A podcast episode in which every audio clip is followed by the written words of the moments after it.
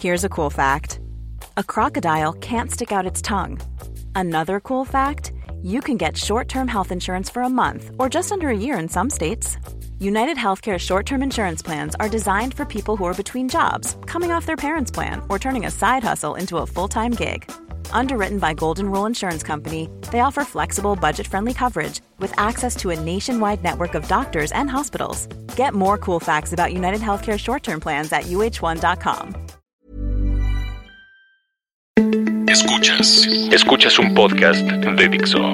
Escuchas Linterna Mágica con Miguel Cane. Por Dixo. Dixo. La productora de podcast más importante en habla hispana.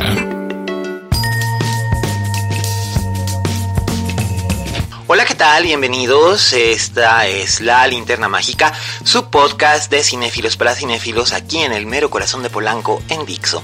Yo soy Miguel Canes, un monstruo estrella, y me acompaña Vero en los controles para llevarlos a dar un paseo por algunos aspectos cinematográficos importantes y actuales.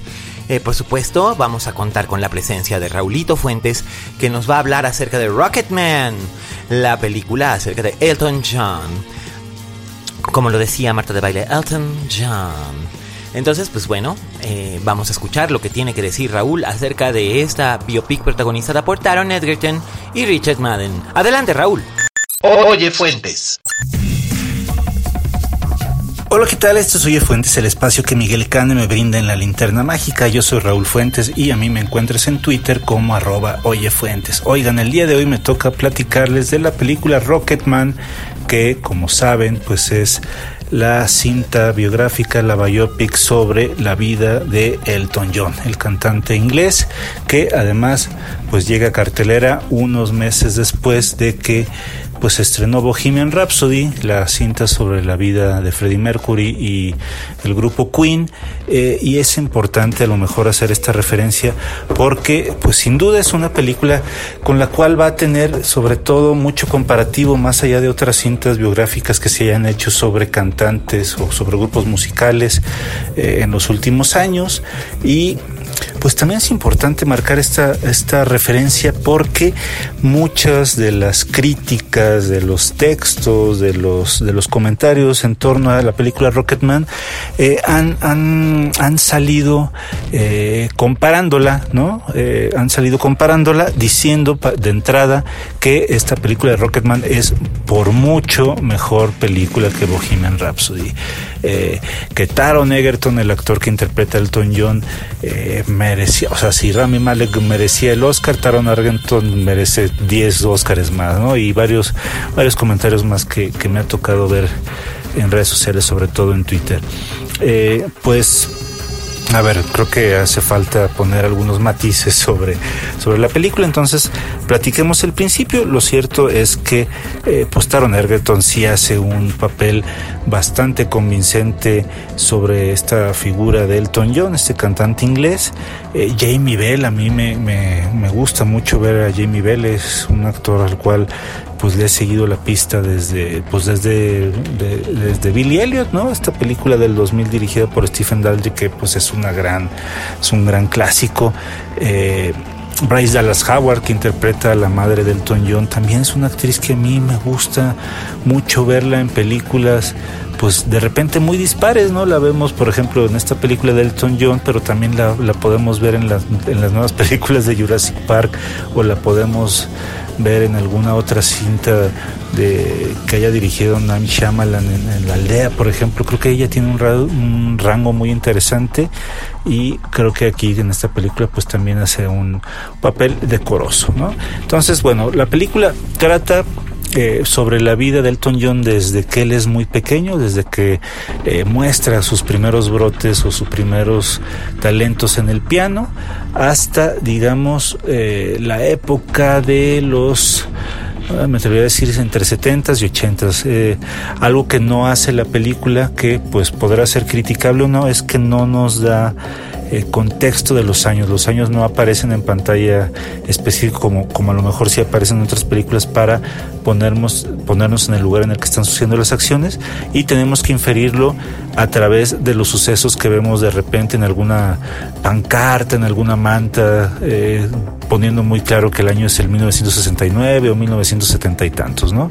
De, de entrada eso me parece que está bien, ¿no? O sea, no, no tenerlo tan peladito y en la boca. Me parece que ese es un ejercicio interesante que optaron los realizadores de esta película. Eh, pero sigue creo que de manera muy convencional, sobre todo en estas películas biográficas en las que nos cuentan la vida y obra de algún artista, ya sea un pintor, ya sea un inventor, ya sea un músico, ya sea lo que sea. Eh, yo muchas veces he dicho que a veces a mí no, la mayoría de las veces no me suelen gustar las películas biográficas que nos cuentan toda la vida de alguien porque se vuelven muy anecdóticas y entonces en muchas ocasiones la, narración tambalea mucho, ¿no? Eh, he comentado en otros, en otros eh, programas que a mí las películas biográficas que me gustan son aquellas en las que se centra en un momento, en un suceso de la vida de, de, estos personajes, ¿no? Y había puesto ejemplos como la película de la reina, eh, que que fue la que interpretó Helen Mirren hace más de 10 años, en, las que, en la que la película se centraba en el suceso de cómo vivió la monarquía la muerte de Lady Di, o por ejemplo también me gustan mucho las películas de Bennett Miller, que son tres películas biográficas en las que se centran únicamente en un suceso de la vida. Por ejemplo, Capote, cuando escribe A Sangre Fría, eh, Moneyball, que nos cuenta la historia de este manager de, de los Atléticos de Oakland, eh, cuando, iban cuando tenían 20 partidos ganados, e iban a pasar a, la serie de campeonato de la Serie Mundial. Y eh, pues la última película que hizo, que es Foxcatcher, en la que también nos cuenta un suceso en la vida de este personaje que interpreta Steve Carell de manera magistral.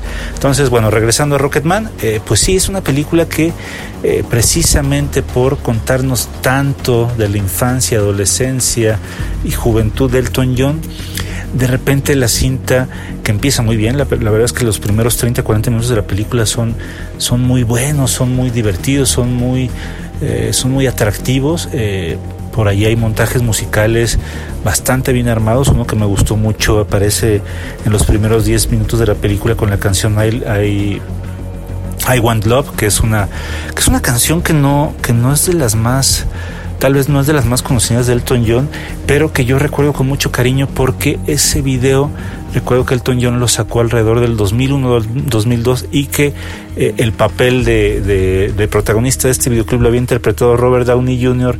En el, en, el, en el año, digamos, en el que estaba más o menos resurgiendo cuando había salido de la cárcel y que había sido despedido de la serie Lee McBeal alrededor del 2001, que, que pues su carrera estaba en un bache, ¿no? Entonces si ustedes se meten a YouTube y buscan I Want Love, seguramente podrán ver a un mucho más joven Robert Downey eh, cantando esta canción. Pero bueno, eh, sí, la, verdad es que la película tiene, tiene momentos muy buenos, sobre todo los montajes musicales me parece que son eh, atractivos, son emotivos, son incluso conmovedores, pero después hay un momento en la cinta en la que los conflictos empiezan a ser muy repetitivos. No, no voy a spoilearles nada, pero me parece que sí caen. La película cae en un bache y los conflictos se repiten y se repiten y se repiten y se repiten. Y si ustedes saben un poco de la vida del Toño, pues saben que también como muchos músicos, muchos rockstars, pues tienen problemas con el alcohol, con las drogas, con eh, eh, esta, esta vida familiar, ¿no? Conflictos con el padre, con la madre, conflictos con las parejas, entonces pues aunque está bien representado esos momentos, pues sí llega a ser un poco cansado. La película en ese, en ese sentido puede que llegue a ser un poco aburrida al grado que yo me atrevería a, a decir que tal vez con 30 minutos menos la película hubiera quedado mucho mejor. Eh, sin embargo, hay, que rescatar, como les decía, las actuaciones de Taron Egerton, las actuaciones de Jamie y de Bryce Dallas Howard y de, y de Richard Madden, el actor que conocimos en Game of Thrones porque interpretó a, Rob Stark y que ahora pues es famoso por la serie de Bodyguard. Eh, él tiene un papel también muy importante en la cinta. Eh, sí, sin duda serán como muy eh, justas a lo mejor la comparación que tiene esta cinta con la, con la película de Freddie Mercury, no nomás por la cercanía que hay de meses, sino también porque además Elton John produjo la película, como los integrantes de Queen produjeron pues su propia película, ¿no?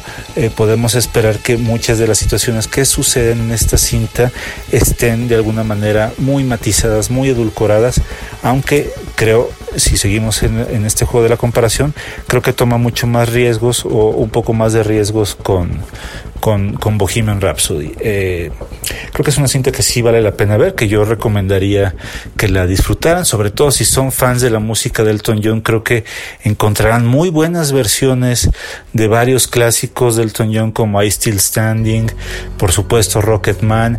Hay, por ejemplo, ahí una cosa que me encantó, eh, pues que él interpreta, hay un momento en la película en que él interpreta Pinball Wizard, que es, pues no es de él, es, es una canción original de The Who, pero que él la interpreta en la película Tommy de 1975, en la que él precisamente es de Pinball Wizard. Si ustedes conocen un poquito de la carrera de Who y conocen este disco famosísimo que es Tommy, pues bueno, también podrán encontrar ahí este pequeño guiño a, a The Who en en la película Rocketman. Entonces, pues véanla, este, véanla y, y, platíquenme qué les pareció la película, si les gustó, si no les gustó, pues bueno, que sepan que yo estoy en Twitter como arroba oyefuentes, yo soy Raúl Fuentes, les agradezco su atención y nos escuchamos la próxima semana. Hasta luego. Escuchas, escuchas. Linterna Mágica. Pues ya escucharon ustedes al crítico de cine más chinguetas de todo Jalisco. Así que pues ahí está Rocketman, que por supuesto parece ser una apuesta infinitamente superior a lo que fue eh, Bohemian Rhapsody. Y pues la verdad espero que esto no sea el inicio de una nueva ola de biopics ahora de estrellas del pop. Aunque bueno, en realidad no sería nada nuevo. Ha habido como tres o cuatro biopics, básicamente en formato de miniserie de televisión, de Elvis. Ha habido algunas acerca de los Beatles, eh, principalmente centrándose en, John Lennon. Eh, por ahí había rumores de que querían hacer una de David Bowie. De hecho, la memorable y fantástica cinta de Todd Haynes, Velvet Goldmine, originalmente iba a estar inspirada en, en un aspecto de la historia de David Bowie hasta que este se echó para atrás. Em, pero bueno, eh, sinceramente espero que no acabemos con biopics acerca de, de, gente como Britney Spears o Avril Lavigne o una cosa así, porque ya sería un poquito too much. Pero bueno, ya hablamos de rock and roll, ahora hablemos de monstruos, monstruos y mostrazos. ¿Por qué? Porque también esta semana se estrena eh, Godzilla, King of the Monsters. Es decir, Godzilla 2, que le pusieron aquí Godzilla 2, Rey de los Monstruos, que esto para mí está como que abierto a debate porque yo no sé a qué género pertenece Godzilla.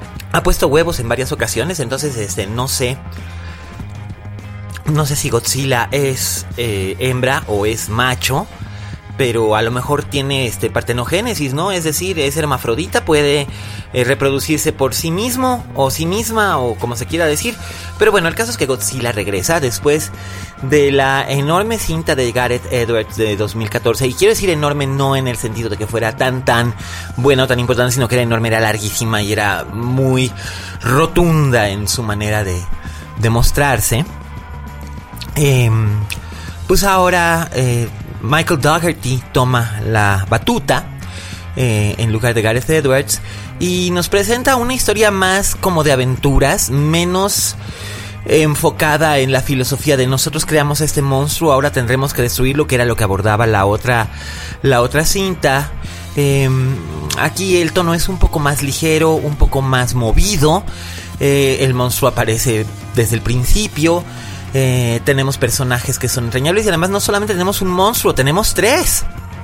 Así es, damas y caballeros, el universo de monstruos de Toho Co, asociado con Warner Brothers, nos ha traído en su primera versión americana a dos monstruos legendarios. El Rey Rodan, que es un monstruo tricéfalo, y a la fabulosa Mothra. Ya habíamos especulado en 2014 acerca de que si... Eh, los monstruos contra los que se enfrentaba Godzilla en Las Vegas y en Hawái eran este y San Francisco también por supuesto no lo olvidemos eran o no eran eh, este, representaciones de Mothra. Bueno ya quedó claro que no eran porque Mothra aparece aquí pero además Mothra es un monstruo que es hembra y además tradicionalmente es hembra y además es tradicionalmente benévola entonces es interesante ver el contraste que hay en, la presentación de estos tres monstruos comparados con las apariciones que tuvieron en las películas de, la, Toho Film Company eh, a mediados de los 50 y a principios de los 60. Eh, porque además Godzilla este año está celebrando su 65 aniversario. Quienes no lo recuerdan, la película de Ishiro Honda, eh, estrenada en 1954 llamada Gojira, eh, que quiere decir, es una especie como de vocablo hecho en Japón para mezclar las palabras gorira, que quiere decir gorila, y kujira, que quiere decir ballena, o sea, una especie de ballena gorila. Gojira era un drama muy serio. Era un drama muy serio que hablaba acerca de los riesgos de la radiación atómica y de la experimentación con lo mismo, puesto que no solamente había sido bombardeado Japón al final de la Segunda Guerra Mundial en Nagasaki e Hiroshima, sino que también habían realizado las fuerzas aliadas pruebas de bombas atómicas tanto en el arrecife de Bikini, de las Islas Bikini, como también se dijo, nunca se ha comprobado, es un, es un rumor muy intenso, en en partes de Nuevo México, pero hay tanta radiación o había tanta radiación en los años 50 en esa zona que esto provocó que algunas personas que filmaron películas en, en, esa, en esa localidad eh, sufrieran consecuencias, entre ellos pues por supuesto está Pedro Almendaris. Pero bueno, volviendo a Godzilla. Godzilla 2, Rey de los Monstruos, les voy a dar una una pasadita por la, por las, por la sinopsis muy, muy breve.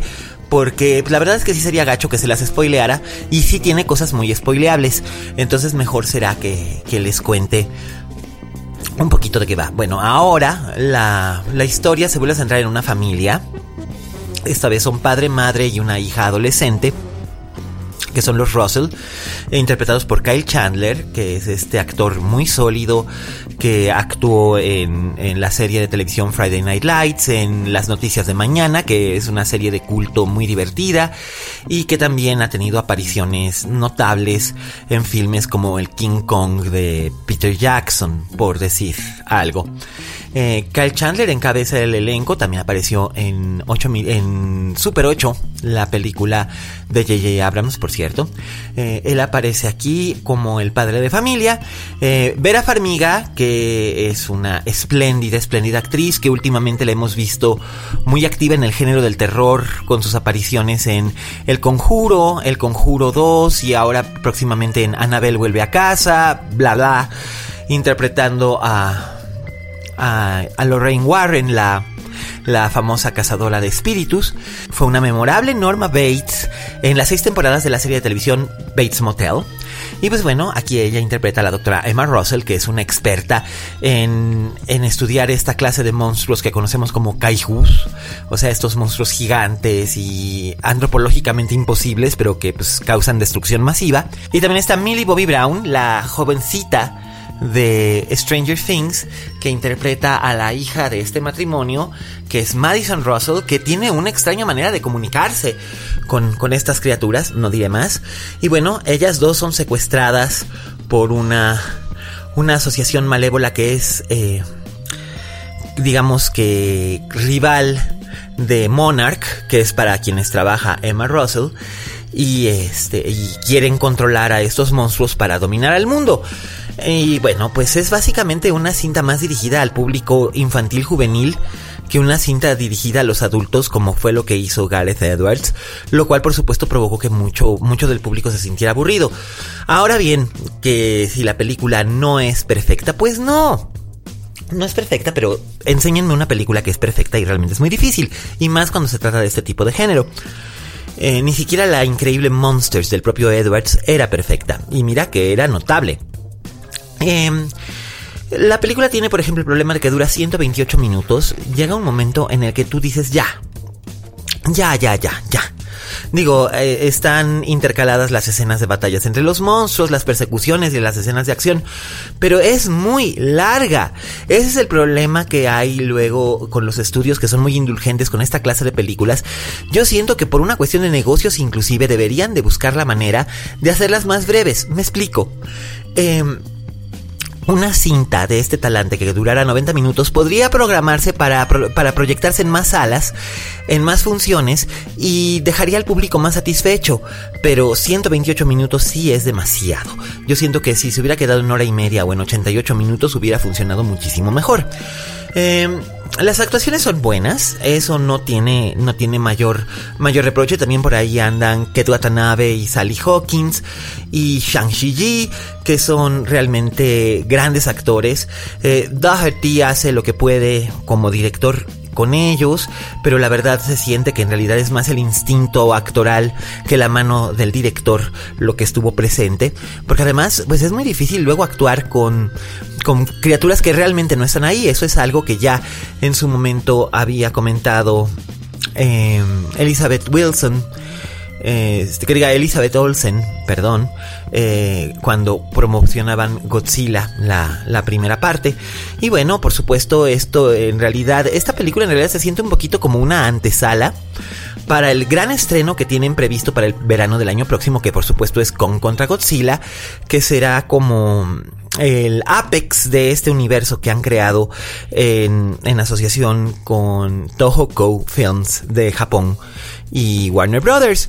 Em, yo creo que el público estadounidense y el público latinoamericano no es tan abierto a recibir esta clase de criaturas como lo es el público japonés, ya que la película de kaijus es em, tradicional en Japón en la cultura popular japonesa, pero aquí en realidad siempre ha sido como una especie de ida y vuelta. Eh, véase todas las versiones que se hicieron de King Kong 1933 con Fay Ray, eh, la desastrosa pero muy chic de 1976 con Jessica Lang y Jeff Riches y posteriormente la de 2005 con Naomi Watts que ya estaba algo pasadita de años y precisamente Kyle Chandler y Adrian Brody y que fue visualmente arrobadora, pero también por la indulgencia de Peter Jackson, excesivamente larga y por lo mismo no muy bien acogida. Eh, Godzilla 2 realmente explora un poco más la historia de los monstruos y nos involucra un poco más, hay más involucramiento de la gente, nos interesan más los personajes que en la película anterior, donde en realidad los personajes humanos eran un poco como secundarios y era ah, más enfocada en las como decía antes, los dilemas morales ocasionados a la humanidad por haber sido responsables de la creación de esta criatura. Y pues valga la redundancia, ahí, ahí lo tienen. Aquí ahora se puede interpretar a Godzilla como una especie de héroe después de, después de haber salvado a San Francisco, aunque también lo hizo Pinole. Pero mm, es interesante la percepción que manifiesta la película. Eh, no es extraordinaria. Yo no les diría, dejen todo tirado y corran a verla. Ojalá así fuera, pero no se puede. Entonces, pues bueno, vayan advertidos, principalmente los que son amantes de este tipo de cine, creo que se lo van a pasar bien, pero en realidad no esperen algo que pueda superar, por ejemplo, a esta película eh, Pacific Rim del Gordo del Toro, porque no lo van a encontrar. Y bueno, ese es mi comentario acerca de Godzilla 2 y sobre Godzilla. Godzilla itself sí es un mito cinematográfico. Eh, yo los exhorto a que busquen la edición del Criterion Collection, que es bastante razonable de precio, de Gojira, la versión japonesa original, porque aparte de que es una cinta con mucho suspenso, es un dramón serio, muy logrado y muy interesante. O también échenle un ojo a Shin Godzilla, la última película japonesa acerca de Godzilla que en la que curiosamente Godzilla aparece relativamente poco y se enfoca más en todos los trámites y traumas burocráticos del gobierno japonés para hacer el frente a una situación como esta, un desastre de esta magnitud. Eh, si son fans de Stranger Things, pues bueno, estarán contentos de ver a Millie Bobby Brown. Yo espero que Vera Farmiga regrese al cine en algo que no esté relacionado con el mostrazo o el fantasmazo, simplemente porque me gusta verla hacer otro tipo de cosas. Y pues diviértanse, diviértanse este fin de semana. Tienen estas dos grandes opciones. Rocketman, que ya la recomendó Raulito Fuentes, arroba Oye Fuentes. Y Godzilla 2. Aparte de que hay muchas otras opciones en distintos... Eh, en distintas salas y en distintas plataformas de streaming. Eh, bueno, pues hemos llegado al final de esta edición. La próxima semana es nuestra edición de, de tercer aniversario. Eh, habrá sorpresas, así que por favor no dejen de sintonizarnos. No dejen de suscribirse a través de iTunes o de Spotify.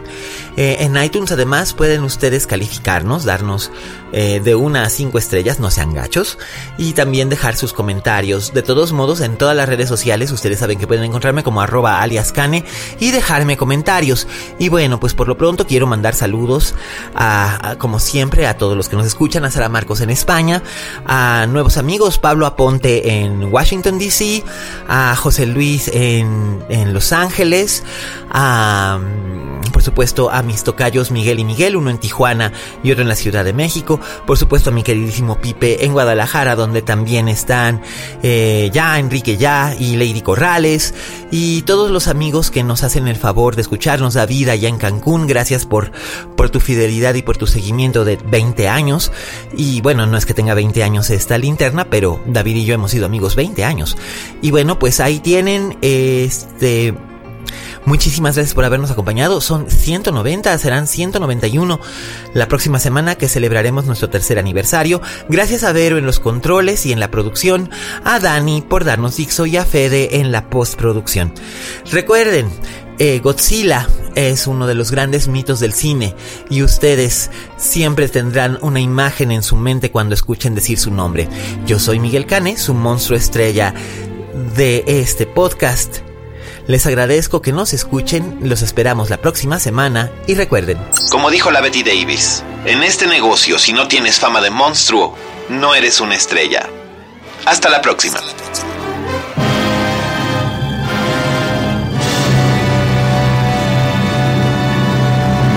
Dixo presentó Linterna Mágica con Miguel Cane.